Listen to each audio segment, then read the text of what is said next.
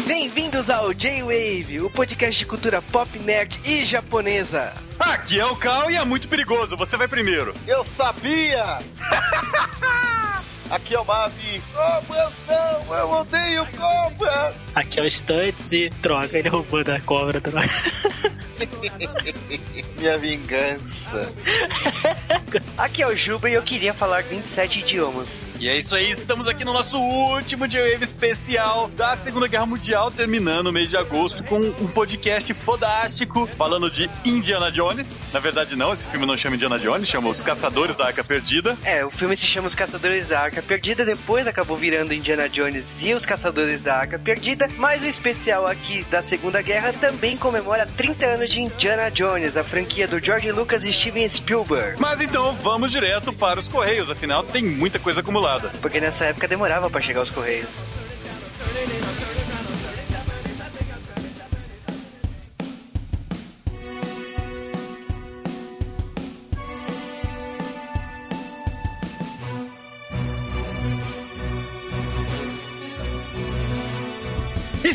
Bem-vindos a mais um Correios do J-Wave de Segunda Guerra Mundial. Eu poderia dizer que era o último bloco referente à Segunda Guerra, mas não é. Exatamente, os pombos correios chegam ainda semana que vem com o episódio de hoje de Indiana Jones para fechar os correios da Segunda Guerra. Mas eu já posso falar, acabou, cara, acabou a Segunda Guerra. Acabou a guerra! cara, foi um mês de Segunda Guerra aí, quatro podcasts, mês temático no J-Wave e recebemos elogios, recebemos críticas, mas o principal, duas semanas de Adolf e a galera vibrou aí com esse mangá do Tezuka. Recebemos bastante e-mails do Adolf, o pessoal curtiu muito, falou bastante no Twitter, então é isso aí, é isso que a gente gosta, é isso que a gente quer no J-Wave vocês têm que participar. E falando de participar, vamos dar uns recados para vocês. O primeiro recado é da Yako Matsuda, a produtora da Rádio Japão, da NHK. Ela entrou em contato com a gente essa semana pra gente divulgar um programa da NHK e ficamos felizes aí, tipo, não pensamos que íamos ser notados lá no Japão. E falando em Japão, tem mais recados relacionados com o Japão. Na verdade, recados não, né? Tem nostalgia rolando solta em Gokaiger. Sim, cara, depois de episódio duplo de Harry Kenjer com Gokaiger, dessa vez o Gokaiger vai se transformar em Flashman. Me sinto impelido a assistir esse episódio. cara, vai ser bom. A questão é que é o seguinte, reta final de Gokaiger. Faltam só 50 episódios. Faltam 20 episódios praticamente pra Gokaiger acabar. Passamos da metade, né? Não é tão reta final assim. Mas agora a série tá focada mais nos centais favoritos dos japoneses. E deu pra sacar que Flashman é um deles. Os japoneses têm bom gosto. Agora, não podemos dizer o mesmo sobre Changeman. Até agora, nenhuma citação, nenhuma transformação. Tá bizarro aí. Apareceu Changeman já no primeiro episódio. Ah, é, né? Mas, mudando totalmente de assunto, Wave tem uma surpresa para vocês no mês de setembro não é um mês temático. Cara, acabou o mês temático. Tipo, acho legal a ideia do mês temático, mas não dá pra fazer todo mês. Então, esse mês vai ser um mês normal e temas bem diferentes aí chegando. É isso aí, esse mês também teremos prêmios para os ouvintes. Sim, chegou a hora, né, cara? Tava na hora de. A gente Finalmente. É, eu... e não é a gente que tá sorteando, tá? É, é, tem empresas nisso aí. Mas não vamos fazer spoiler, mas se vocês quiserem saber, vocês vão saber só aqui nos Correios do J-Wave. Então, se vocês perderem um dos J-Waves, meu amigo, pode ser que vocês vão perder um prêmio muito legal. Resumindo, preste atenção nos Correios da semana que vem. E das outras. Mas chega de avisos aqui no Bloco Correios, vamos para os abraços. E começando um abraço para o Daigo. Um abraço para o Bogaf. Para o Léo Luz. Um abraço também para o Edson Ribeiro. Para o Diego Miyavi Samar. Que gostou do tema de Segunda Guerra Mundial e também de Osamu Tezuka. Sim, um abraço também para o Rafael Taira. E para o Senna. É para o Senna 88, 90, 91. Um abraço também para Tatiana Harui. Para o Francisco. Também um abraço para o Renan Aspira. Que espera um podcast de Jay em Pés Descalços. Vai ter, cara. Vai ter ano que vem. Um abraço pra Saori. Que falou que não tinha como falar de Segunda Guerra Mundial se não falássemos de Adolf, né? Sim, ela deu uma sugestão que talvez ano que vem também falaremos. Abraço também pro Gustavo Mon Martins. Pro Drug, que tem Adolf e Buda. Pro Zeke Malvado. Pro Thiago Tarnowski. Isso que é nome de, de gente, cara. Podcast de Segunda Guerra é fundamental ter nome assim. Também pra Rebeca Agra. Pro Igor Amorim, que fez aquela imagem minha do, do Juba com Goku.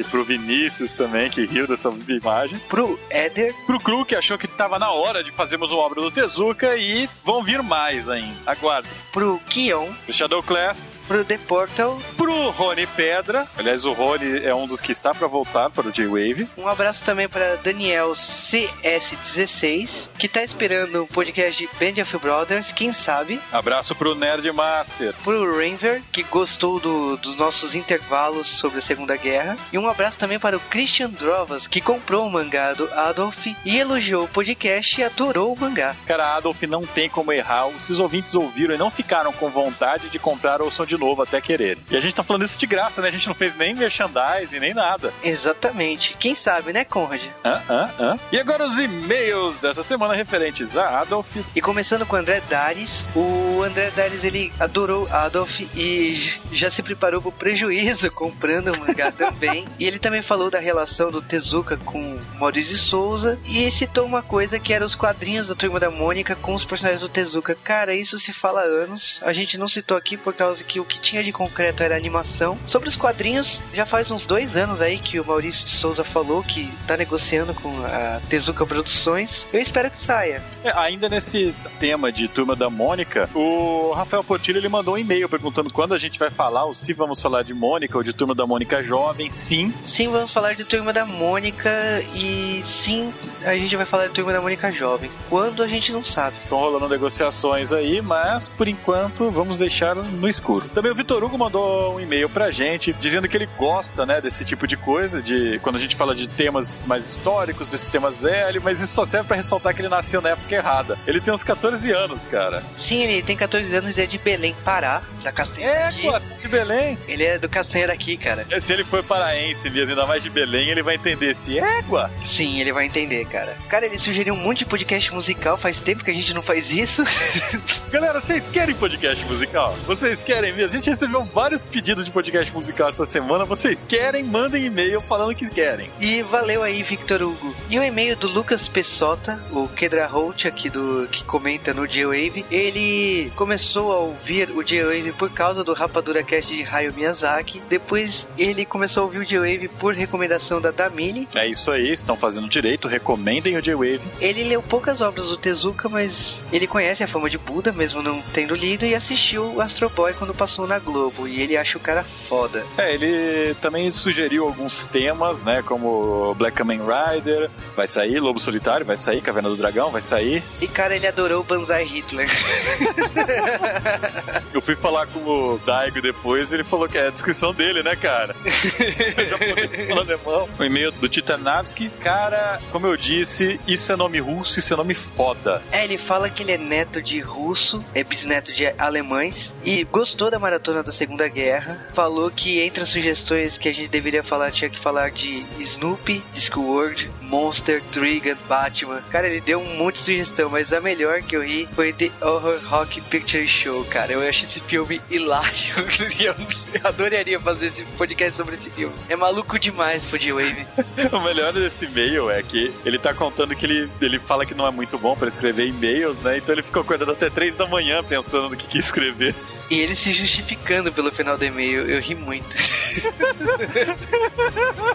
Cara, não se preocupe, eu tenho amigos russos e eu sei como é. e a Damini mandou um desenho novo do Juba, mas não é o Juba de Goku? Falta referências, vou enviar pra ela imagens de Dragon Ball. Cara, ela já me mandou um desenho de Goku, mas dessa vez não tem nuvem voadora, não tem cabelo espetado. É o Juba. Tá errado, então, está errado. Mas tá aí, Damili, valeu o desenho.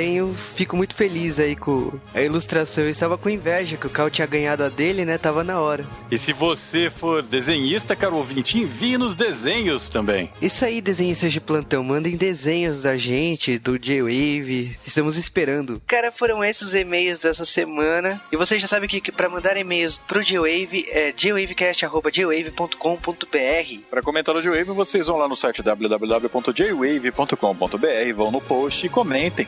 Se vocês estiverem ouvindo do post, não vai nem atualizar o site, né? Então vocês não vão perder o que estão ouvindo. Aproveita que vocês já decoraram esse endereço enorme nosso, né? E assine nosso feed também no iTunes ou em qualquer gerenciador de feed de vocês. Nosso feed é feed.jwave.com.br. Exatamente. Se você quiser mandar tweets pra gente, é só mandar arroba JWavecast. Preste atenção nisso, arroba JWavecast, não arroba JWave. É isso aí. Será que não confundiram também o e-mail que mandaram pra gente do Japão? Pode ser, hein? E pros ouvintes que são novos, com mil curtidas vai rolar um podcast de uma série horrível. Sim, Não mil manerem quando chegar nos 900. O que significa que se bater mil curtidas, vai rolar podcast de churato. Eu prefiro fazer uma obturação ao vivo, gravando no podcast, sabe? Mas estamos chegando lá, né, cara? E agora vamos falar sobre mau caratismo, ladinagem e pedofilia. Que bom.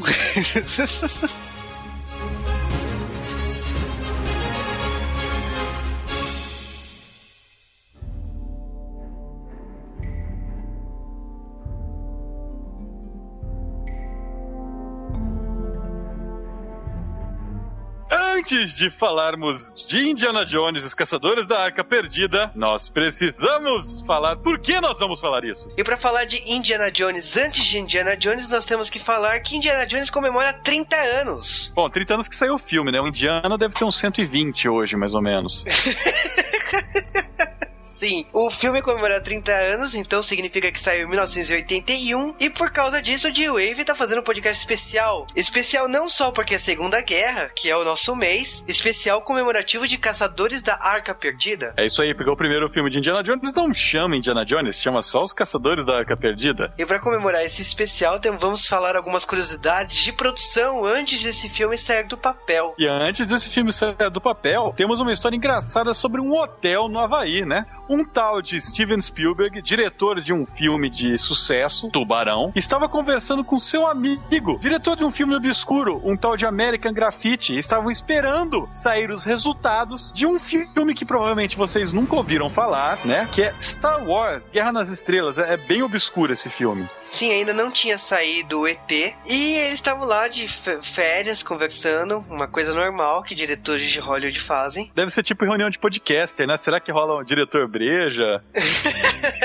Deve ser, né, cara? E eles né, falaram assim: ah, o Spielberg falou: olha, eu queria fazer muito um filme a lá James Bond. E aí o Spielberg ele até tinha tentado, né? Mas ele tomou Hadouken, né? Dos donos dos direitos, porque falou que não. E aí o George Lucas falou assim: olha, cara, que mané James Bond, eu tenho uma coisa muito melhor aqui na minha mão. Se chama Indiana Jones. Na verdade, não se chamava Indiana Jones, né? Se chamava Indiana Smith. E a ideia era o seguinte: o George Lucas ele era um grande fã dos filmes seriados do- dos anos 40, 50, que eram basicamente seriados de televisão feitos para o cinema, que era o que tinha na época, né? E eles tinham todo um estilo, todo um, um esquema de ação, de chamar a pessoa forçadamente para o próximo episódio. E George Lucas também era fã de um estilo de cenário chamado cliffhanger, que é um cenário. Hoje em dia a gente chama de cenário Indiana Jones, né? Mas ele é o mesmo tipo de cenário que tem, por exemplo, em todos os filmes dos filmes do Alan Quaterman e outros filmes desse gênero, né? É no finalzinho do- dos anos 1800, começo dos anos 1900, esse estilo de arqueologia, mistério e tal. E o George Lucas tinha esse roteiro, ele era o roteiro que ele tentou empacar antes de colocar o Star Wars no cinema, mas não deu certo. É, os dois filmes ele tava tentando ser aprovado, né? Tanto Indiana Jones como Star Wars estavam barrando nas empresas, as empresas não aprovavam, então Star Wars demorou pra Fox se manifestar que queria produzir o filme, a mesma coisa Indiana Jones, que mesmo tendo um orçamento baixo, era um orçamento mesmo talvez alto pra época, mas era um orçamento baixo pro George Lucas, o que ele esperava do filme, ele não conseguia que o orçamento ganhasse sinal verde. E coisa que só lá pra frente a Paramount acabou aceitando os dois diretores, né, o George Lucas e o Steven Spielberg, pro filme ser produzido, né? É, até porque quando a Paramount aceitou o Steven Spielberg e o George Lucas, eles já estavam com a carteira cheia,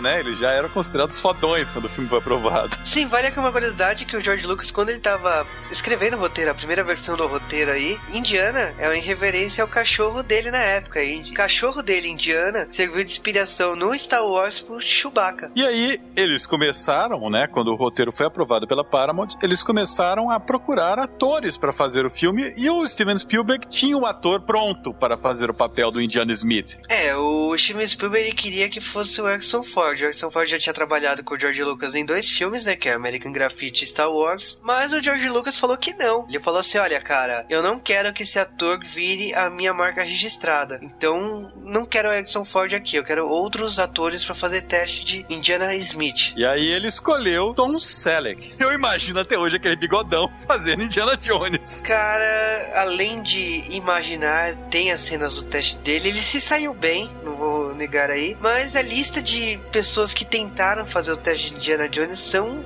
Hilária, cara. Olha, cara, quando você vê a lista Steve Martin, Bill Murray, Ia ser uma comédia esse filme. Jack Nixon.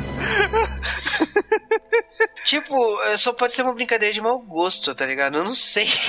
É, mas por sorte, depois de fazer todos esses testes, né, eles até aprovaram o Tom Selleck, mas o Tom Selleck deu Hadouken neles e foi fazer Magnum. É, o Tom Selleck tinha sido aprovado, beleza. Tá rolando ainda os testes pros outros papéis. E o Tom Selleck cagou, tá ligado? Ele falou assim: ah, vou fazer outros testes aí. Ele passou e não informou ninguém. Ele fechou o contrato pra ser o protagonista do Magnum e deixou o Steven Spielberg e o George Lucas falando sozinho. E aí eles tiveram que apelar para o bom e velho Harrison Ford, que era a primeira escolha do Steven Spielberg. Foi aprovado do nada, né? Foi, ele leu o roteiro, pirou, falou assim: ó, quero esse papel pra mim. E, cara, fácil. Harrison Ford virou Indiana Smith. É, mas Indiana Smith era um nome de bosta. O Steven Spielberg olhou para isso e não gostou. Todo mundo sabe que o Steven Spielberg é um diretor que adora enfiar os dedos na obra, né? E aí ele mudou o nome. É, o George Lucas fala: tá, não gostou de Indiana Smith, ok. Serve Indiana Jones? Serve, então beleza. E aí tem um outro elemento incrível, né? Havia um certo compositor que havia trabalhado com o George Lucas, que havia trabalhado com o Steven Spielberg, já era um compositor é, maroto lá em Hollywood, um tal de John Williams, que vocês nunca ouviram falar na vida de vocês, principalmente nunca ouviram, né? E Steven Spielberg e George Lucas deram a ele a difícil missão de criar um tema para Indiana Jones. E aí, um belo dia, uma bela manhã de sol, Steven Spielberg vai lá encontrar com o John Williams e John Williams mostra para ele, né? Olha só, eu criei duas músicas, né, para você escolher uma pro seu filme. A primeira música é essa daqui.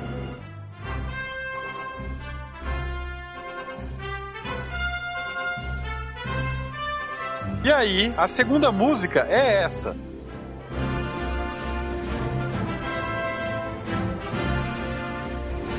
E aí, o que, que você acha? Qual você quer? Cara, ele só falou assim, então eu quero as duas. Como faz? Tem promoção aí? E aí, nós temos uma das músicas mais clássicas da história do cinema, né? Ele juntou esses dois temas para criar o excelente tema do Indiana Jones. E, porra, é, John Williams é John Williams. Eu acho que não existe um, um compositor no cinema que tenha um som tão memorável para quem não conhece mesmo de trilha sonora, sabe? Quem não conhece sabe quem é John Williams. E o John Williams, ele fala que gosta muito de trabalhar com o Steven Spielberg e o George Lucas porque os dois têm um jeito parecido de se trabalhar em filmes é, que dá um clima teatral. Os filmes do George Lucas e os filmes do Steven Spielberg, a trilha sonora é fundamental para dar aquele clima.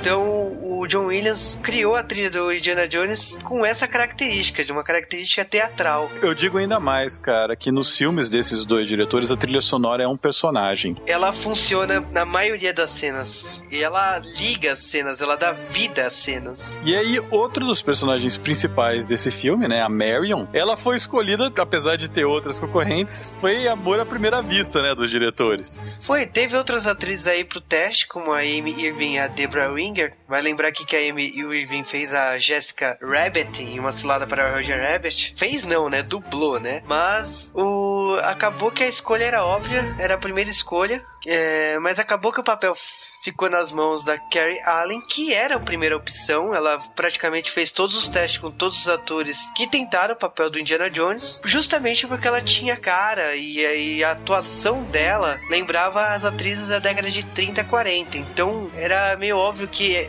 o George Lucas e o Steven Spielberg eles queriam uma personagem forte, que tivesse personalidade e que homenageasse os filmes daquela época. O personagem Marion Railroad, o nome dela foi esse justamente porque eles precisavam de um nome que remetia à década de 30 e acabou o Lawrence Kasdan, que estava na produção, ele falou que o nome da avó da esposa do Lawrence era Marion e ele estava andando em Beverly Glen e viu a placa Heavenwood e falou assim: por que não Marion Heavenwood? A Marion Ravenwood, que é o personagem que é a primeira Indie Girl. E, cara, outros personagens desse filme, né? O, aliás, esse filme com o elenco secundário, a gente vai falar mais sobre eles, né, durante o filme. Mas eu brinco que esse filme nós temos desde o Gimli até o Dr. Octopus como elenco secundário. E esse filme, né, Os Caçadores da Arca Perdida, ele teve um orçamento de 18 a 22 milhões de dólares e acabou faturando 384 milhões de dólares,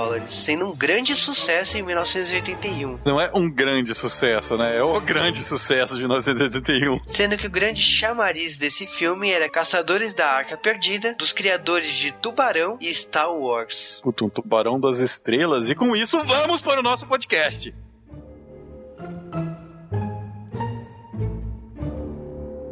Dr. Jones, ouvimos falar muita coisa sobre o senhor. É mesmo? Professor de arqueologia, expert em ocultismo e, como podemos dizer, caçador de antiguidades raras. E o senhor É que sabe nos muito... últimos dois anos, os nazistas colocaram equipes de arqueólogos correndo pelo mundo inteiro à procura de toda espécie de artefatos religiosos. Os nazistas descobriram Tanis. O que significa para o senhor, Tanis? Bem, a cidade de Tanis é um dos possíveis lugares onde descansa a Arca Perdida. Arca perdida? A Arca da Aliança, o baú que os hebreus usaram para carregar os Dez Mandamentos. É, o que quer dizer com dez mandamentos? Alguém fez primeira comunhão aí? Então os hebreus pegaram os pedaços quebrados e os colocaram na arca quando se estabeleceram em Canaã. Colocaram a arca num lugar chamado Templo de Salomão. Até que, de repente, ninguém sabe como, desapareceu. Porém, um faraó egípcio É, Shishak, isso. é, invadiu a cidade de Jerusalém por volta de 98 a.C. e ele pode ter levado a arca de volta para a cidade de Tanis e a escondido numa câmara secreta chamada Poço das Almas. Câmara secreta. Porém, um ano após o faraó ter retornado ao Egito, a cidade de Tanis foi consumida pelo deserto num temporal de areia que durou um ano inteiro. Foi toda destruída pela ira de Deus.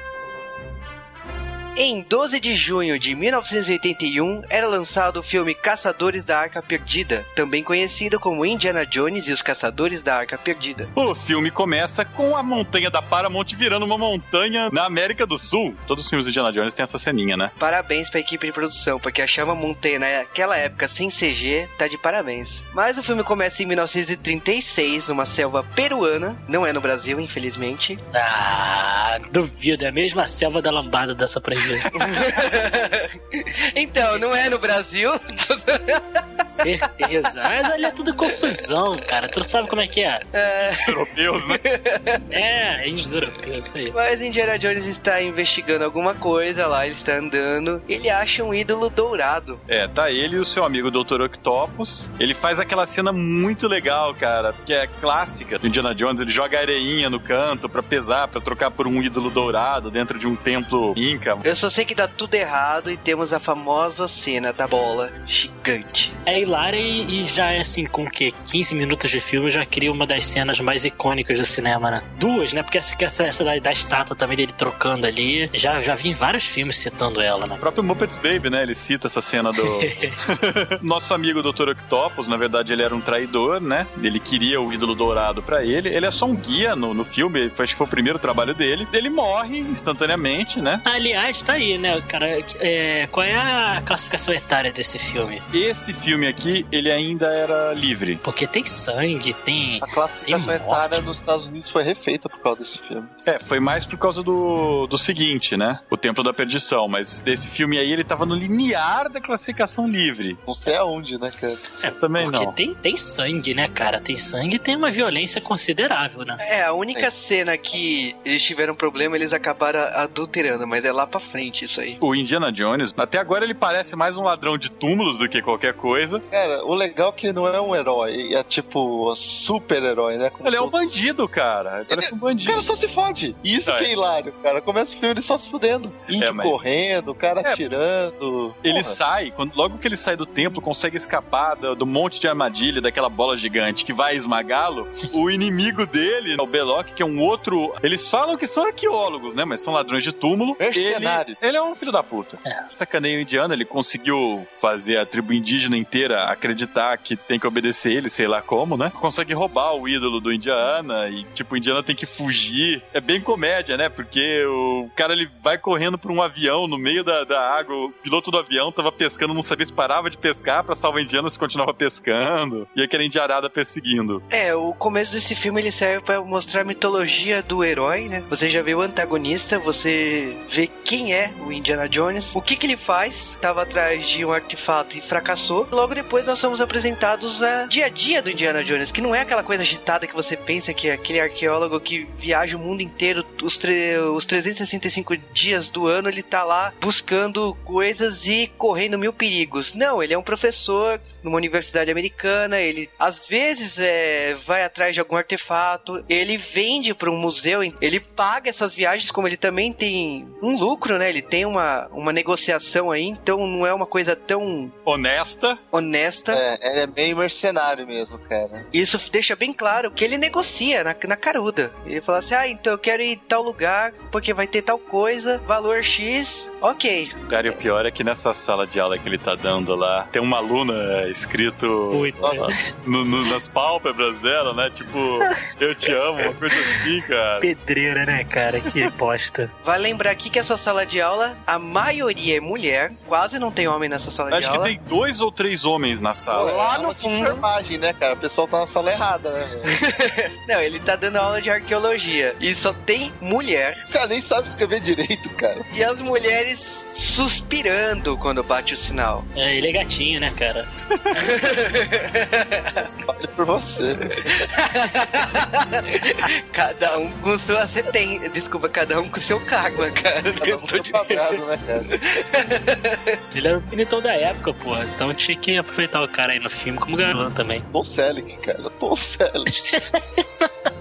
Calma. Que Tom Selleck, cara. Não, Coyote, cara. Ah, não. Selleck, Não. cara. Nesse momento aí que ele tá na faculdade, nós somos introduzidos a um dos personagens recorrentes da série, né? Melhor. Que é o Marcus Brody. Cara, É, ele é o reitor da, da, da faculdade onde Indiana dá aula. E você vê que ele é tão mercenário quanto o Indy, sabe? Ele só tá fora de forma. E os caras conversam de, de ladinagem como se fosse normal, sabe? E o. É, é que sabe o que eu acho interessante, cara? Esses 10 primeiros minutos introdutórios do filme, cara, eu acho que é um dos mais bem. Assim, em questão de apresentar personagem, a história dele é breve, só que muito preciso, cara. É muito bom isso, cara. Sabe? Não fica se alongando. Em 10 minutos explica a vida do cara, explica o trabalho dele, explica que ele tem um inimigo, explica que ele não é um super-herói, que ele só se fode. Cara, explica tudo isso em 10 minutos, cara. O medo dele de cobra, né, cara? Já joga logo Pô, é lado. verdade, explica tudo isso, é inacreditável. Eu acredito que seja o produto da, do trabalho do George Lucas e do Steven Spielberg. O George Lucas, você pode ver os filmes que ele, que ele dirige e tal, é uma cena de ação atrás da outra, o que o George Lucas faz. Ele, o filme dele só tem isso daí, tá? Mas não precisa ser ação-combate, pode ser uma perseguição, pode ser um conflito. E o Steven Spielberg, ele conta muito a história, ele é meio expositivo, assim, sabe? Eu acho que essa mistura mais tem mais Spielberg do que George Lucas nesse filme, né? Mas você sente isso. Então, tipo, o cara consegue te contar, fazer todos os personagens terem personalidade pra caramba em 10 minutos de filme. Cara, mas o filme não perde muito tempo, não. Você logo já é apresentado dois agentes da inteligência militar, né, americana, e eles já estão lá querendo saber se o Indiana Jones pode ajudar, por causa que o mentor dele, o Abner Heavywood, ele sumiu e ele tinha algumas informações sobre o cajado de Ra. A gente sabia que naquela época dava pra começar a Segunda Guerra Mundial, era alguns anos antes, que o Hitler tava atrás de artefatos, de coisas ligadas à religião que pudessem gerar algum poder sobrenatural, misticismo puro, mas ele estava realmente atrás disso, então lendas de qualquer religião ele tava indo atrás, e nesse caso aqui ele tava indo atrás dos pedaços dos Dez Mandamentos, Tal da Arca da Aliança, né? que havia sido enterrada numa cidade próxima ao Cairo, sumiu. O, o Dr. Brody e o Indiana, os dois conversando mó empolgados dessa história, e o- os caras lá do serviço secreto olhando com aquela cara de Ih, os dois são malucos, sabe? Porra, né? É aquela conversa de nerd, sabe? Quando os dois estão conversando duas coisas e ninguém volta tá entendendo porra nenhuma. E, tipo, eles estão pirando ali, porque os dois conhecem a história, conhecem as lendas e. O cara já solta. Algum de vocês fez catecismo? É verdade, cara. Porra, como você vai.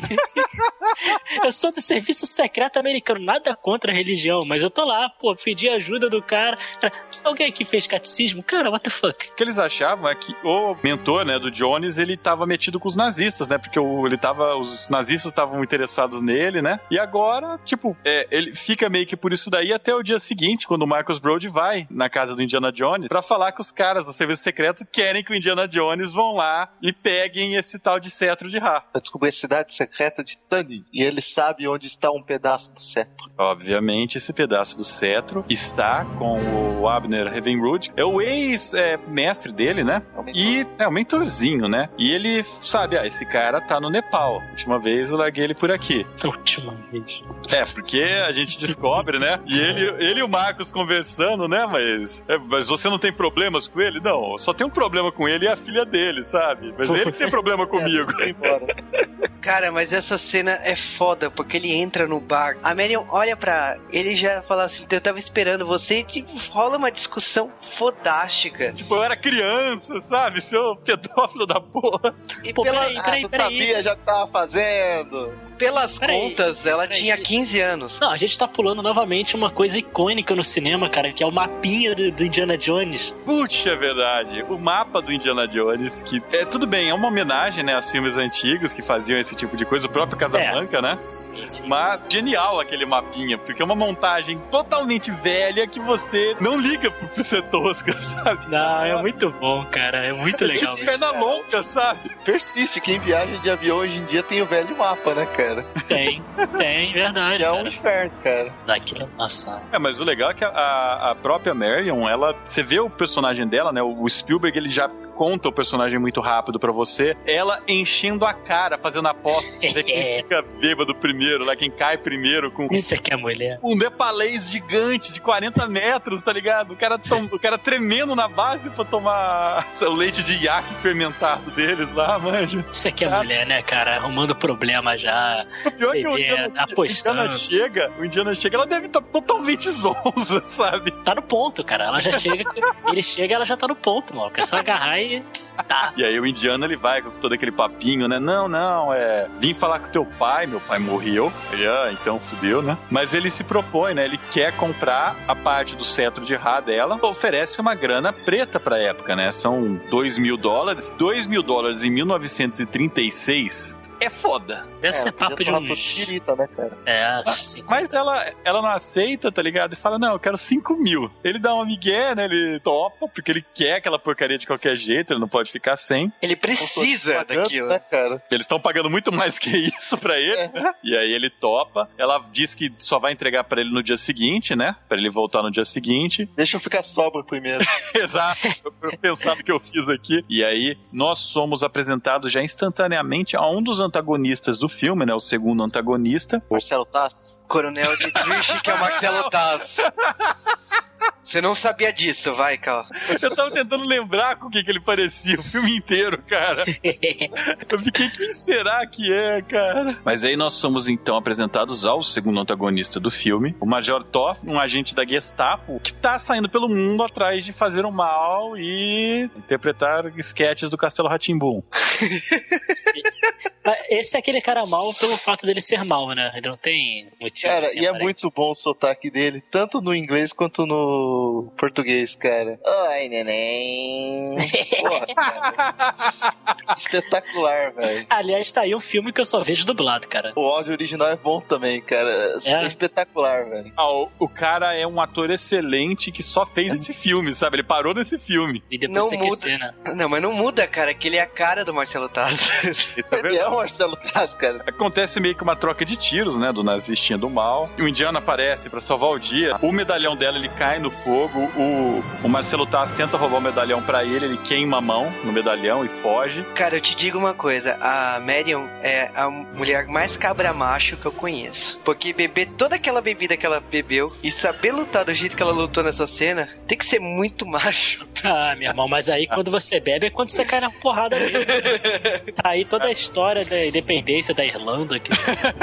Nesse momento ela já fala: olha, cê, cê- como, como você destruiu meu bar, não sei o que, arrumou todo esse rolo, você arrumou um problema muito maior do que o medalhão pra você. Você arrumou um parceiro que vai ser eu. É. Você acha que o Indiana Jones ia recusar, né? Na boa, eu não ia recusar. Então, já olha, topa e de novo, aviãozinho, né? Os dois viajando pro Egito. Cara, e eu vou falar que esses cortes são cortes bem é, George Lucas, vocês repararam, né? Pelo menos não Ah, tem aquelas transições estranhas de Star Wars. É, não tem, não tem a transição PowerPoint do George Lucas. Mas, tipo, é corte de George Lucas. É uma- tá uma cena rodando e, tipo, tem um corte rapidíssimo pro futuro, sabe? Do nada, você não sabe o que aconteceu no meio. Só que com aquele aviãozinho passando no, no final, cê- no fundo, né? Você sabe que ah, os caras pegaram avião, viajaram, foram pra lá. E aí nós somos introduzidos. Nesse momento vai ser o terceiro personagem recorrente dos filmes Indiana Jones, né? Que é o Sala. Ou E eu espero que, espero que a gente faça referência maior sobre ele, né? eu também conheci ele como Professor Arturo, mas. É isso, obrigado. Ah, Obrigado. também, Sliders? Obrigado.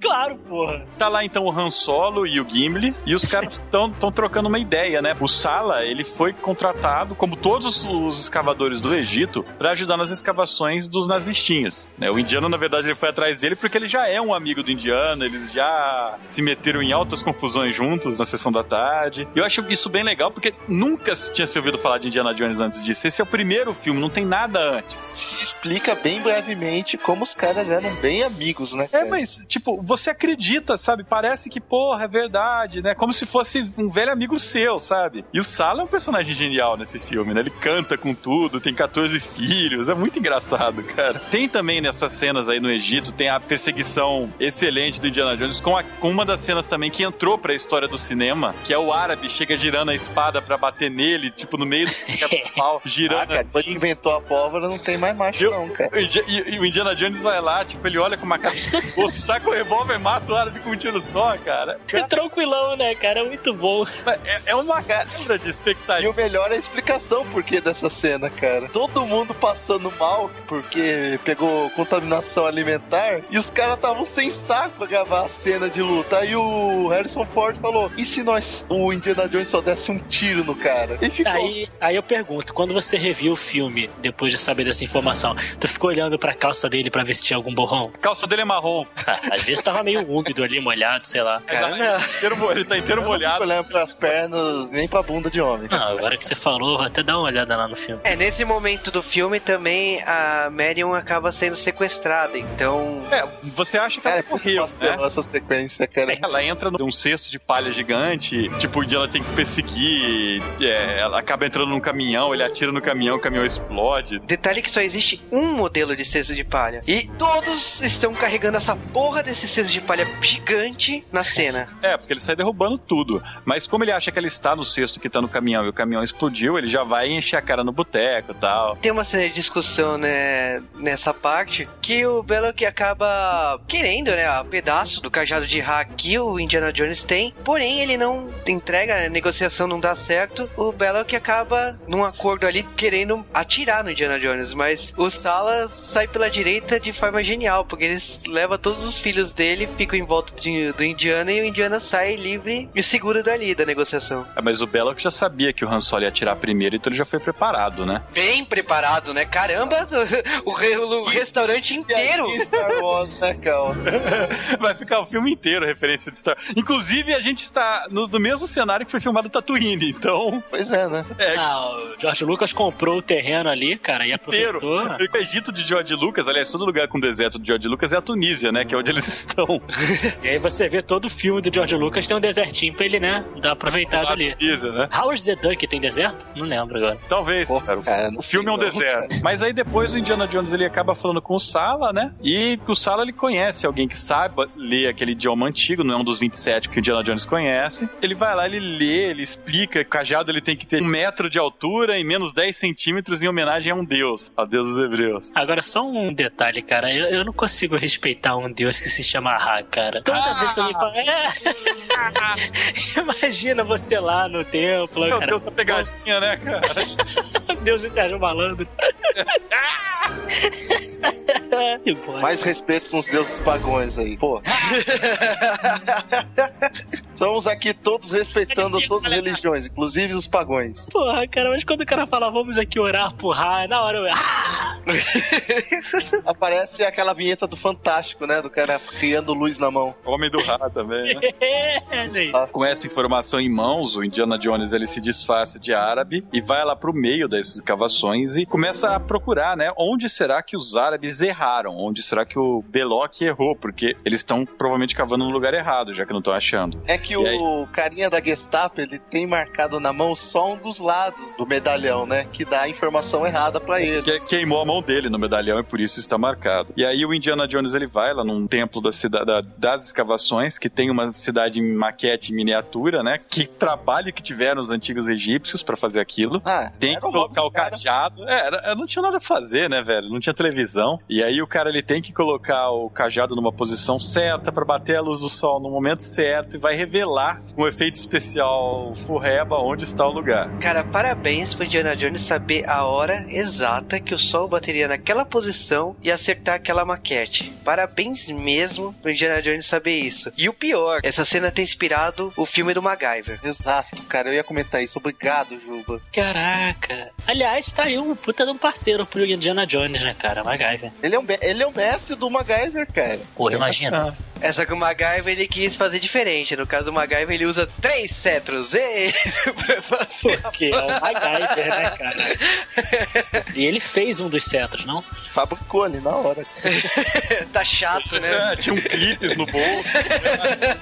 E uma, Uma caixinha vassoura. de palito de dente, né, cara? Pegou e Cara, mas o Indiana Jones aí, voltando ao filme, é, o sol bate no cajado, acerta a maquete, ele consegue a pista que ele tanto precisa e vai embora discretamente. A ideia dele é ir cavar, né? E o pior é que ele, enquanto ele tá nesse discretamente, ele entra numa barraca qualquer pra se esconder do pessoal, né? E lá está Marion. Aí ele tem aquela reação de é, lógica de jogador de RPG, tá ligado? Vou soltá-la e denunciar que estou aqui ou vou deixá-la? Vou deixá-la aqui. Ela fica toda feliz, ele tira a faixa da boca dela e fala assim: Ah, beleza, vou te soltar. Ah, não. Tipo, se eu te soltar, eles vão perceber que eu tô aqui. Que eu então- tô aqui. É brilhante, cara. Mas rolou um fetiche dele ali, ver ela toda presa, né? Certeza, cara. Como ele é um filho da puta, né, cara? Não, é, é- ele, ele é bom, cara. Ele não é filha da puta, não, cara. Tá certo. É óbvio, cara. Agora que ele sabe onde tá a Marion, que ela tá segura, então tá um pouco se fudendo agora, né? Vou levar tudo. Não preciso nem me preocupar. Eu tava desesperado que ela morreu, agora tá um pouco me fudendo. Ele, lá, ele, ele separa uma meia dúzia de árabe, vai pro lugar certo, né? Que ele acaba achando, onde é a escavação. E com aquela galera começa a cavar. Cara, parabéns. Um monte de areia, ele consegue acertar um monte de areia certinho. Ele tá lá tirando areia, ele acha o tampão lá e descobre onde é o, lo- o local. Parabéns, cara. Parabéns mesmo. Pô, ele não é Indiana Jones à toa, cara. Não foi tentando assim. Porra, não foi na, na porrada, né? Não é Ou foi, né? Aquele roubo dos nazistas, cara. Enquanto isso tá acontecendo, né? Vai lá o Belloc trocar um chaveco na, na Marion. Você vê que ele meio que tem um respeito pela Marion, talvez seja em respeito ao pai dela, né? Ao fato do pai dela ser o arqueólogo, talvez tenha, seja mestre dele também, ou tenha algo relacionado a isso, sabe? Ou medo dela ser porradeira, né? Ela, cara. Não, ele quer comer, não, mas ele é, ele é francês. Aí, tipo, Caraca, francês nesse deserto, maluco.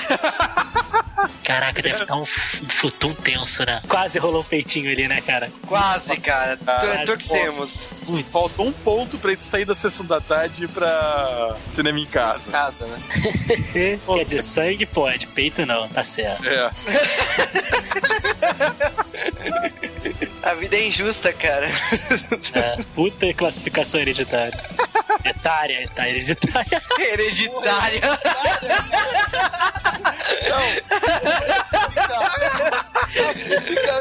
Que pariu, cara. Parabéns. Ah, mas o que importa é que ela aparece de vestido Também. sem sutiã por baixo. Não, tudo bem, né, cara? Década de 50. É década de 50, caralho, década de 30. ah, não, é, foi a classificação hereditária. Pô, cara. É o outro, próximo filme que é da década de 50. Ela tenta enganar o Belloc com aquele mesmo truque que ela fez no boteco. Você já olha maroto pra aquilo lá, né? Ah, vai pegar ele, não adianta de nada. O Sr. Toff, lá da Gestapo, ele aparece. Aí ela não, não, não, não assistia Cavaleiros do Zodíaco, né, cara? O mesmo golpe não funciona duas vezes. Você vê que o Toff, ele tem um, um, tipo, um, sei lá, cara, é o, uma forma como ele se move, como ele fala, principalmente quando você assiste em inglês, né? Tudo bem compassado. É assustador e, e o cara não faz nada de assustador no filme, sabe? Ele só é assustador. E nisso a gente tem o corte pra cena do Indiana Jones, onde eles terminam de escavar o lugar onde estaria tal arca, e é uma câmara cheia de cobras. Ah, por que não, né? Cara, o maior mistério da natureza, como pode existir tantas cobras ali? Vai lembrar aqui que o Indiana Jones tem um trauma de infância, aliás, em vários momentos da vida dele, com cobras. Então, quando ele vê aquela porra toda, ele falou assim: olha, podia ter tudo, menos isso. O Sala é muito gente boa, né? Ele olha, nossa, são serpentes, são muito perigosas. Você vai na frente. Ele é muito filho da puta, cara. Se fode aí. É, mas eles conseguem chegar lá dentro e tal, resgatam a arca depois de uma grande gambiarra. O Sala sobe primeiro, né? E quando vai subir o, o Indy, joga uma corda, o Indy já pensa: filho da puta daquele meu melhor amigo egípcio me traiu. Mas não, era o francês, filho da puta. Ah, aí. Porra, isso daí é. é ser A. França, foi, a Era- França foi invadida pela Alemanha por causa do Indiana Jones. Cara, mas os nazistas estão lá pra. Muito patetas, né, cara? Misteriosamente eles acharam o lugar certo. Eles É não pensam. do Spielberg, né, cara? É, É, muito cara. engraçado, cara. Eu adoro, velho. E sem delongas, eles tacam a Marion lá pra baixo e, ó, se vira, cara. Eles fecham a tampa, né, lá do lugar e o Indiana e a Marion vai ter que se virar pra sair de lá. Várias cobras pra Mary. Pior que ela tá descalça, cara. com- Puta, dá um... E o Indiana Jones é safadão, né? Ele já rasga o vestido dela. Ah, porra, isso aí, meu amigo. Primeira coisa que você faz. Não usou Tá pra nada, sabe? Usou de sacanagem, sabe? Cara, tá no inferno, abraça o capeta. Então ele pega o vestido, rasga pra ver se queimando afasta as cobras. Mas, putz, é, é tecido, vai queimar muito rápido. Não vai servir pra porcaria nenhuma. Aí ele tem que, tinha que virar pra ela e pedir pra ela tirar mais, né? né? Pegar o sutiã, que é um tecido um pouco mais. Ela não usa. Ah, usa- ah, ela tirou, né? É, cara, não tem sutiã agora. Falando nisso, eu voltei na cena ali e não rolou nem side boobs na cena que ela... Geralmente tem, né? Um Side boobs. Assim. É, acabei de olhar, também não tem. Cara, é muito bom, hein? Ah, tem que, ter- tem que falar com propriedade pros ouvintes, né? Claro. Esse é um, é um podcast sério, não é coisa que a gente simplesmente acha que. Tem que verificar se é Tem que ter verdade. certeza, cara. É, mas os dois eles acabam conseguindo fugir dessa, desse covil de cobras. Eles já saem, já vem um avião preparando pra voar, uma asa, né, alemã do mal. E eu não sei qual que foi a ideia deles, se eles queriam roubar o avião pra eles, se eles queriam impedir que o avião decolasse. Mas eles vão pra lá e o Indiana começa a apanhar do maior alemão da história dos alemães grandes, velho. O Hagar, cara. Ele não lembra aquele cara do, dos Trapalhões? Só que Ah, careca? o, o Sargento Pincel? É. Que- dizer, não, não, não, Sargento Pincel, não. Acho que era um alemãozão mesmo. Aquele Ah, o- cara tudo. Ted Boy Marino? Ah, é, até de boi marino, né, cara? Acho que é ele mesmo. Que era argentino. Era argentino? Caralho! Eu não sabia que tinha argentino tão grande assim, cara. Olha lá, cara, isso sou tão legal. Não, não, ó, ele nasceu, na verdade, na Fuscaldo Marina, província italiana na Calábria. Que bom, É cara. Completamente relevante pro filme, então. Seu, mas vamos lá. Eu só sei que essa cena, o Indiana e a Marion, eles realmente queriam fazer barulho. É, eles explodem todo o acampamento nazista, né, cara? O que tem uma, uma das melhores cenas, a Marion usando uma metralhadora, né? Só pra, pra citar rapidamente, esse ator que faz o, o gigantão, ele é o Pat Roach, que ele tá em vários e vários filmes da Sessão da Tarde, fazendo papel de cara grande, que é do mal. Cara grande genérico, né, cara? E no filme do Indiana Jones, ele aparece nos, nos três, inclusive nesse primeiro, ele aparece tanto como um alemãozão como um dos capangas na cena do bar lá no começo.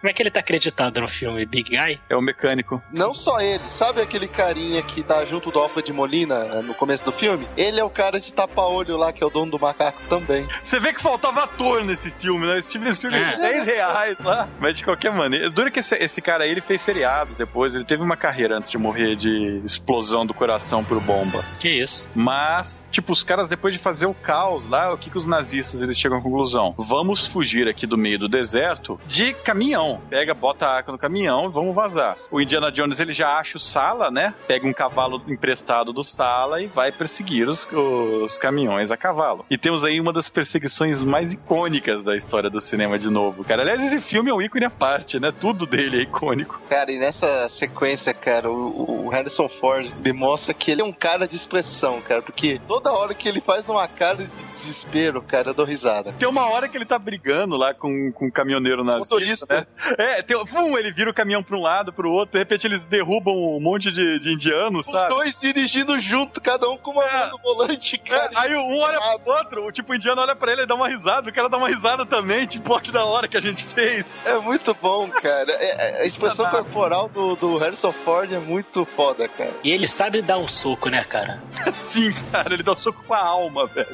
Você vê que é um soco quando ele sai, né? Você tem certeza que acertou, você não fica na dúvida. A cena de ação, ela começou mais ou menos no, na hora que eles estavam em Cairo e continua, né? Ela não para. É uma E faz um-. Ele é. sai. E Indiana Jones é isso, né? Ele tá numa cena de perseguição, ele sai de uma cena de perseguição e vai pra outra pior. Ele sai de uma situação ruim, né? Ele dá, dá o ufa e vê uma situação mais merda ainda em cima da cara dele. E a musiquinha de, de ação, né, cara? A trilha sonora acompanhando, né? A trilha sonora é um personagem do filme, né? Cara, é perfeito, né? Porque ele pega aquela, aquela, aquela parte principal exatamente na hora que ele, ele conseguiu alguma coisa boa e tan, taran, tan. Pô, é muito legal, cara. É, e aí acontece uma merda e a música tan, tan, muda É, totalmente, cara. pô, é muito legal mesmo. Então ele consegue, né, fugir com a própria arca da, da aliança, engana os nazistinhas, mata, aliás, metade do, do exército nazista nesse momento e consegue escapar. Caraca, Indiana Jones e Rambo no exército, só imagina. Indiana Jones treinou Rambo também, É, cara. cara, que Tava o Rambo e o MacGyver, sabe? O caminhão prendeu o motorista. Ele não ensinou eles a cortar os mullets só, né? A solução que eles arrumam, né, ele- eles vão, pedem ajuda pro Sala, o Sala tem um amigo que é um capitão pirata, O nome do amigo do Sala é quarto, né? que bosta. Eles vão no navio pirata, o Indiana Jones ele toma um tiro, meio que a Marion tenta, não, onde tá doendo, né? Outra cena que vira um clichê do caralho, né? Tá, cara. Ah, cena- Essa cena é digna de Bond. demais, cara. Cara, essa cena é digna de Bond Girl. Ah, mas ela é uma indie girl, né, cara? Ela é a primeira. Ela é a definitiva, né? As outras são qualquer coisa. Ela bate, cara. Isso que é importante. Oh, Oi, Santos. o Stantz, ele tá descrevendo o que aconteceu nessa cena aí. Sim, Ah, é. de ah, tá, tá doendo aonde? Aqui, ó. ele bate, seu safado. Ah, o, o- um submarino nazista intercepta o navio pirata, né? E vão lá, capturam a Marion de novo. A Marion não pode ter um minuto de sossego, né? Já é capturada de novo. Se eu fosse aquele bando de nazista, cara, eu dava um tiro nela. Pra não ter mais chance de dar merda, sabe? Nazistas não pensam, cara. Não, quem não quer que mate é o próprio Belloc. Toda hora ele, ele se interpõe, ele fala alguma coisa. Eu quero comer antes de perder a graça, cara. Mas não conseguem achar o, Indi- o Indiana, acabam fugindo pro submarino. E o, o Indiana, muito maroto, ele vai lá e pega a rabeira no submarino. E nesse momento que a gente estiver assistindo o filme, vai ver que quem denuncia onde o Indiana está é o mousse de chocolate do filme Top Secret. Muito igual, com a mesma roupa, cara. Eu olhei e falei, não é possível, cara. Indiana Jones, então, ele vai lá, pegando o beirão no submarino. Como ele fez isso, eu não sei. Ah, o submarino foi submerso. Ah, vá. Como ele fez isso, eu não sei, mas eles chegam numa ilha secreta nazista do mal. Ninguém sabe até hoje onde é essa ilha. De novo, ele bate nos nazistas, descobre que os nazistas eles estão planejando fazer um ritual hebreu, né, para testar se a arca funciona antes de levar pro Führer. O indiano ele resolve, não, vocês não vão fazer isso porra nenhuma. Cá tenho eu aqui uma bazuca é, né? Cara, o indiano é vestido de soldado nazista. nazista com uma bazuca na mão. Ou vocês entregam essa porra dessa arca ou eu explodo essa merda. Acabou. A referência, a referência é hilário também, porque Indiana Jones ele, ele não é um herói, nada do que ele faz dá certo de primeira, sabe? É sempre no, no, no talo, na última chance. Ele bate no nazista pra roubar a roupa, é um nazista baixinho, cara. Então a roupa não serve nele, ele vai fechar a roupa, é curta, velho, é muito foda. Tá ok. Mas aí o Belloc faz meio que um, um Mind Games com o Indiana, ele fala, ó, você quer atirar, você vai destruir a arca, é isso que você tá buscando a tua vida inteira, tá?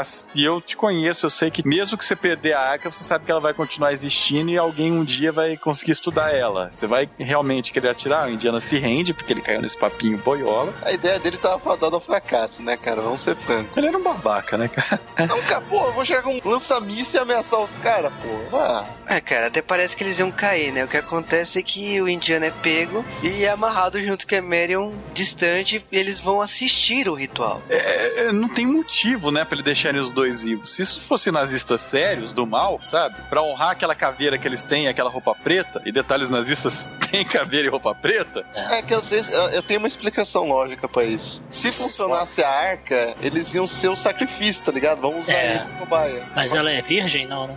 não mais. não, mas é super relevante essa informação.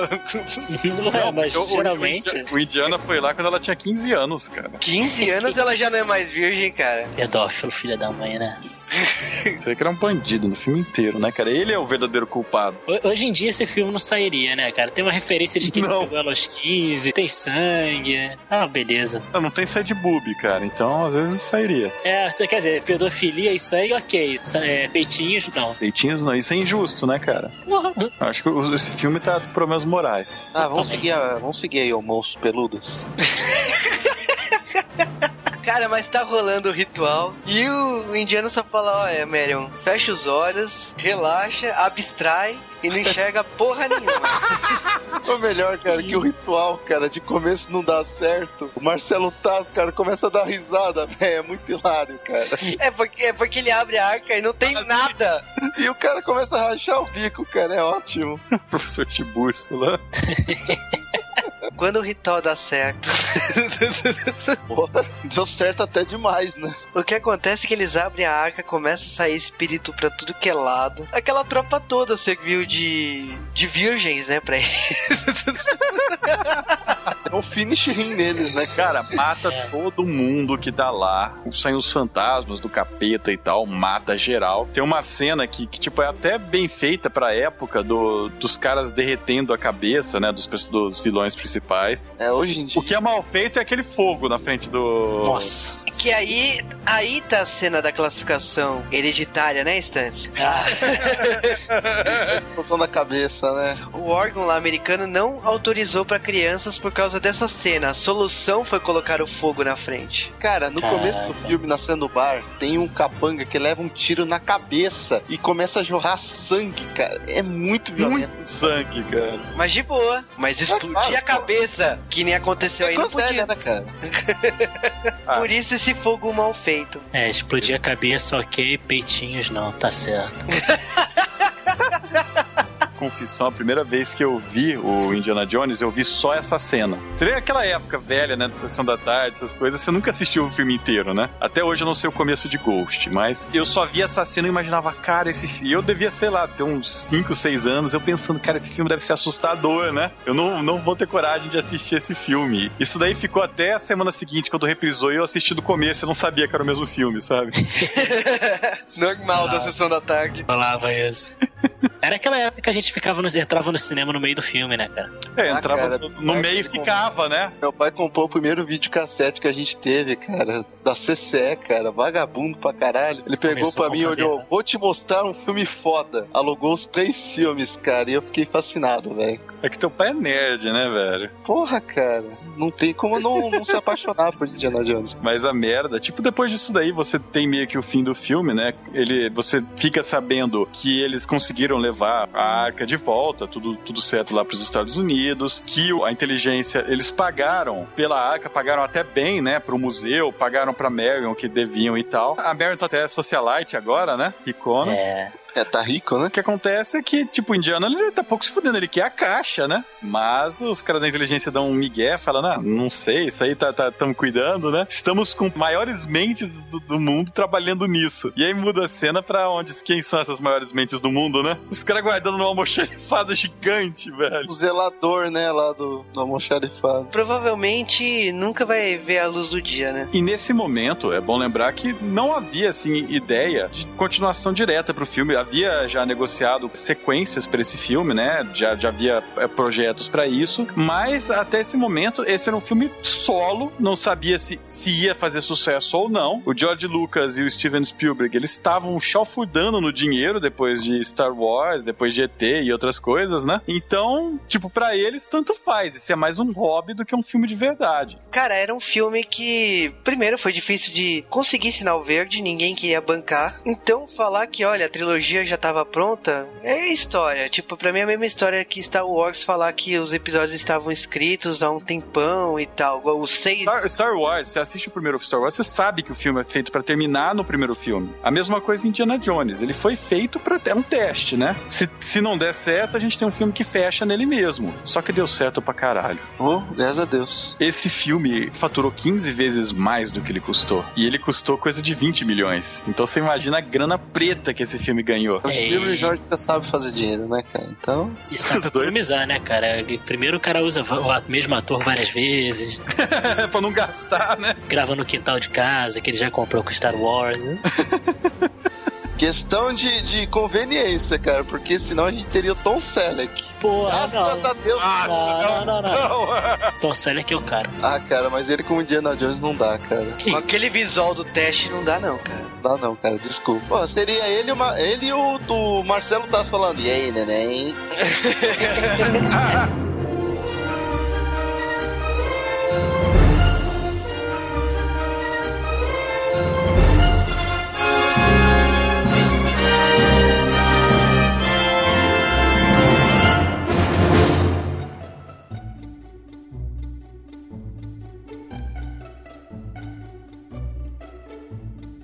E agora mais um intervalo do J-Wave, o último intervalo do especial nosso de Segunda Guerra Mundial. Cara, eu não aguento mais ouvir isso. É o último, acabou, não tem mais Segunda Guerra. Mas é aquele momento do intervalo, aquele momento que você pode ir ao banheiro, aquele momento que você pode fazer um lanchinho. Não as duas coisas junto, por favor. Piada chata, estamos fazendo ela toda vez. Mas é aquele momento que nós vamos contar algumas curiosidades do filme, que nessa semana é Caçadores da Arca Perdida. Eu acho que eles já perceberam. Oh, Mas, vamos então começando com curiosidades. Agora que você sabe tudo, vamos falar as coisas que poderiam estragar o filme antes, ou não fariam sentido antes, né? Se não lembrava do filme. Espero que não lembrava, né? Não, não é que não, nunca tenha assistido. Eu ficaria muito envergonhado com você, ouvinte, que nunca assistiu. E pra começar, a gente vai falar da cena de perseguição dos nazistas. Ele tá querendo pegar a arca perdida. Nessa cena, o caminhão foi feito especialmente pra essa cena. O caminhão é um pouquinho mais alto pro ator não se machucar embaixo. Também foi feito tirado terras da estrada pros dublês e o próprio Harrison Ford não se machucarem na cena. Essa cena, o Spielberg fala que ele ficou receoso, né, de entregar a cena para um outro diretor, né, que foi, foi uma outra equipe de produção que fez. E mas ele ficou muito feliz por causa que o diretor que foi interpretado, né, que é o Terry Leonard, ele acabou inserindo coisas novas, então ele gostou bastante do resultado final. E é interessante que ele filmou a cena toda e o Spielberg acabou só fazendo as cenas em close do Harrison Ford. Ele só montou as cenas parecendo que era tudo uma coisa só, mas eram coisas separadas. Vale aqui lembrar que a cena mais nojenta do filme é a cena que o, que o Indiana Jones entra lá no aonde está a arca e tem 9 mil cobras. Juba contou uma por uma, ele pausava o filme toda hora. Ah, não, essa aqui eu já contei. Não. Mas é, eles falam que a cena originalmente ia ter duas mil cobras, eles colocaram as duas mil cobras, ficou muito espaçado. O Spielberg e o George Lucas falaram assim: olha, eu quero mais. E o, o pessoal da produção, beleza, a gente arranja mais.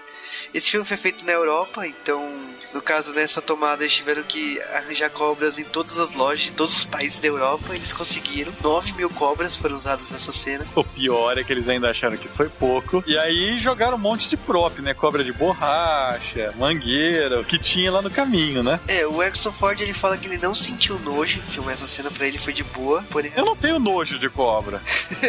nojo não é a palavra correta. Você acha a cobra tá perto de você. Ai, que nojo! Animal venenoso que vai me matar, que nojo! Não, porra. a Carrie Allen, em compensação, ela fala que ela desejava profundamente ter botas nessa cena, porque ela tava descalça. e no caso aí, a cena foi difícil, mas a própria Carrie Allen fala que depois a cena mais difícil nessa sequência foi a cena que ela tem que contracenar com zumbis lá, um umas múmias. Ela falou que aquela cena foi muito mais nojenta que a das 9 mil cobras. e essa era uma cena que não tinha nada de errado, sabe? Era tudo prop, né? Ah, mas, mas aquela cena, sei lá, cara. o Harrison Ford teve que ter aulas especiais de usar o chicote, que beleza. Ele se machucou um monte, cara, usando chicote. Aliás, falando em se machucar um monte, quando eles foram filmar as cenas no deserto, né, que é lá na Tunísia, não é no Egito, né, é, é no país que o George Lucas comprou, Tunísia, onde Star Wars é filmado, inclusive, né, da Twine, olha. Acontece que os atores, eles acabaram comendo nos restaurantes locais, comendo a comida local, e passaram muito mal, né, não estavam acostumados. Existem certas bactérias, né, na água, pegaram várias doenças, assim, nisso daí, no ter anticorpo, então era todo mundo filmando com fraldão, o filme inteiro, né? então aquela cena toda da briga lá no mercado árabe, a clássica cena do árabe girando a espada, brigando e tal, aquela cena foi filmada várias vezes, tem a cena original, né, nos DVDs, e é uma luta de espada contra chicote, é uma luta longa, uma luta até bacana. Só que ela tinha que ser repetida tantas vezes, de tantos ângulos, de tantas formas, e o Harrison Ford tava segurando tanto para correr para ir no banheiro, quando o Spielberg pediu para filmar de novo, ele falou: gente, não dá pra eu dar só um tiro nele, eu tô com esse revólver parado aqui, a gente resolve, eu vou ali correndo. O Spielberg deixou e virou uma das cenas mais clássicas do filme. Aliás, Spielberg que não estava doente, porque o filho da mãe, quando ficou sabendo que ia viajar pra Tunísia, levou sua própria comida. Um zilhão de latinhas de espaguete enlatado. Parabéns, né, cara? Eu ficaria mais doente que espaguete enlatado. Olha que lembrar também que no comecinho do filme, um dos ajudantes do personagem é interpretado pelo Alfred Molina, Dr. Octopus, do Homem-Aranha 2, e Hercule Poirot no Expresso do Oriente, no, na última adaptação da obra. O Alfred Molina, ele, ele no caso foi a primeira participação dele nos cinemas, ele era um ator de teatro, ele não sabia como se comportar num filme. E ele fala que a cena das tarântulas e tal, ele, o pessoal achava na cena era uma coisa tranquila, ele até achava que tava tranquilo demais. E o, a equipe falou assim, ah, é por causa que são tarântulas só machos e tal. E o, o George Lucas falou assim, não, mas a gente precisa de ação, então coloca uma fêmea aí. E, cara, colocaram uma tarântula fêmea, girou a maior briga no corpo do Alfred Molina. cara, eu teria nojo dessas... Tarântula venenosa. Imagina o negócio lá, né? Putz, cara. Primeiro papel dele dos cinemas, eu teria ficado traumatizado. É, anos depois ele virou Dr. Octopus por causa disso mesmo, né? Olha, eu odeio aranhas, eu quero matar todas. E outro ator desse filme, né? O John Willis Davis, que é o imortal Sala, um dos personagens recorrentes mais clássicos do Indiana Jones. Ele, por acaso, ele é, ele é conhecido para mim como Maximilian Arturo no Sliders, mas ele também fez um tal de Gimli, né? Um anãozinho do Senhor dos Anéis, e faz a voz do Barbárvore no original, cara. Entre os curiosidades aí, falando de quadrinhos, o George Lucas e o Spielberg, eles são grandes fãs do Carl Barks, que fez as histórias do Tio Patinhas, e essa busca pelo tesouro e tal, e tem uma história do Tio Patinhas de 56 que tem esses elementos que foram utilizados pro começo do filme do Indiana Jones, né, com aquela cena da bola correndo atrás e tal. E ainda falando dessa cena aí no comecinho do filme na América do Sul, tem a cena, aquela famosa cena clássica do, do Indiana Jones correndo na frente da frente e a bola correndo atrás. Abertura dos Muppets? Sempre. De um monte de filme que zoa e reverencia esse filme. Essa cena, ah, eles estavam fazendo. Eles não sabiam como não machucar o Harrison Ford, porque a bola teria 6 metros e a bola não ia brecar. O Steven Spielberg tem uma ideia de gênio e fala para aumentar um metro e meio. O que acontece? A bola entala, então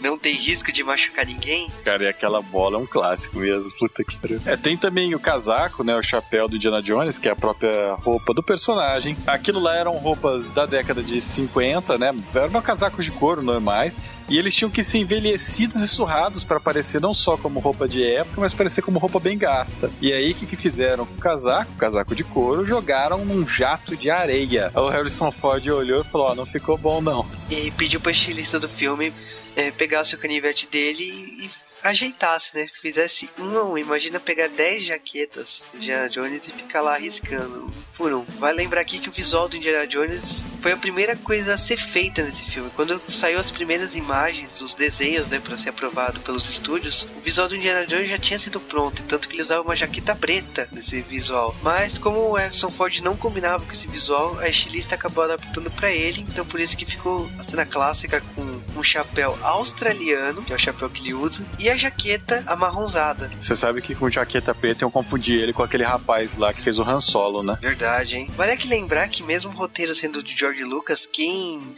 lapidou a obra foi o Lawrence Kasdan.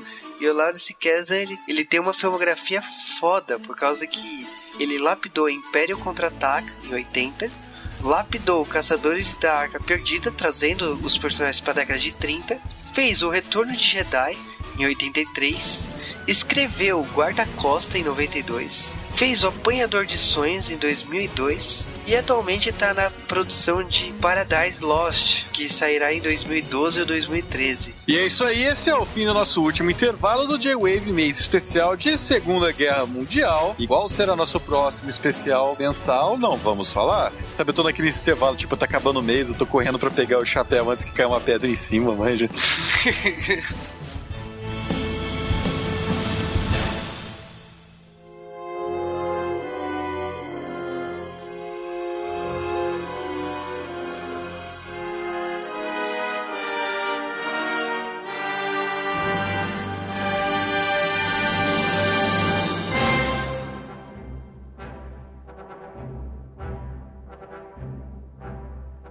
Indiana Jones é tudo o que um filme de ação deve ser. Ele é um filme que não para em nenhum momento. Ele é um filme que tem tudo, ele tem comédia sem parar, sem ser um filme de humor. Ele chega a ter drama, ele tem suspense pra caramba e em momento algum você tem tempo para respirar. O filme ele continua, continua e continua de um jeito bom. Você sempre tá interessado. O toque do Spielberg é genial, você acredita naqueles personagens, você acredita que eles existem faz um tempo naquele universo, você acredita que você pegou o bonde andando, mesmo que seja o primeiro filme da série, não seja explicado mais esse tipo de coisa, mas você acredita que tudo aquilo é verdade. Eu acho um mérito fantástico pro, pro Spielberg e pro George Lucas terem conseguido fazer um filme tão foda e esse aí com certeza é um dos grandes marcos que nós tivemos nos anos 80, se não o grande marco, né? Bom, cara, é, para mim foi acho que os primeiros filmes de ação, assim, que eu vi, cara, quando eu era pequeno.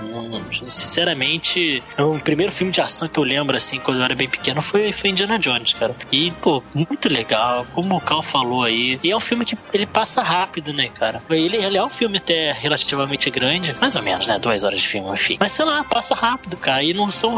A, a, ação dele não é forçada, sabe? Você não vê aquelas coisas assim, ah, puta, vamos criar uma situação pra. Ah, claro que é criado, tudo obviamente pensado, mas sei lá, é, é ele corre naturalmente, sabe? E você agora, pelo menos a gente assistindo, se a gente tem um olhar mais maroto, assim, dá pra ver que Indiana Jones é um, é um filho da mãe, né, cara?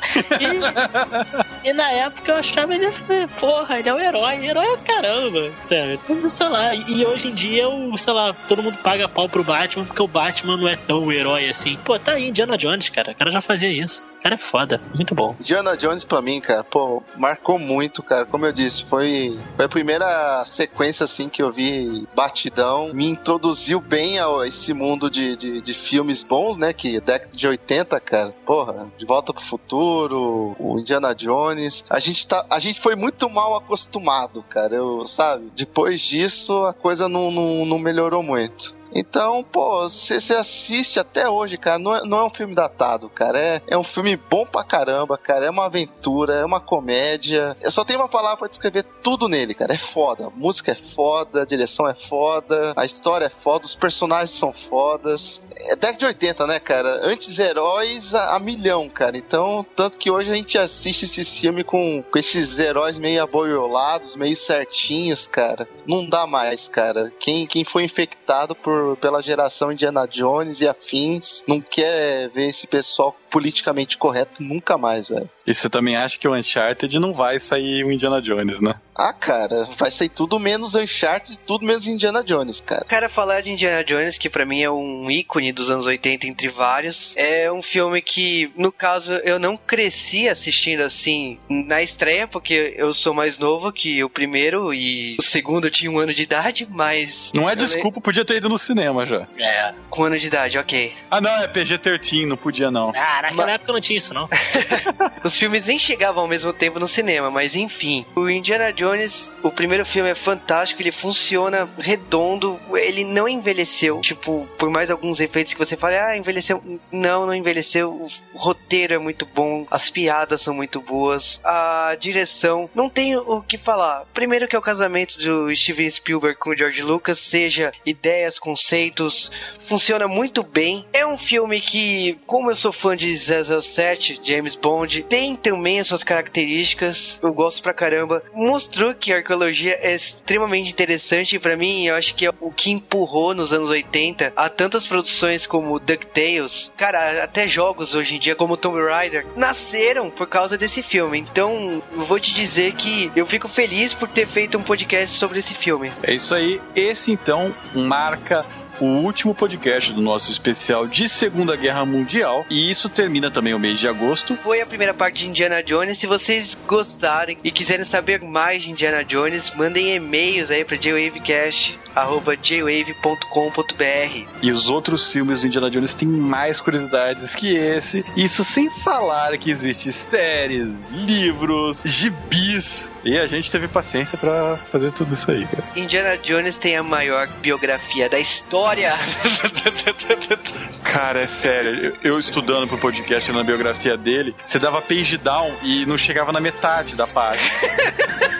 Não, mas não é um page down, você dá, ficava segurando, sabe? Tal, tal, tal, tal, tal, tal, tal. E a página no load ainda na tua banda larga. então é isso, até semana que vem. Tchau, amiguinhos, até o próximo mês.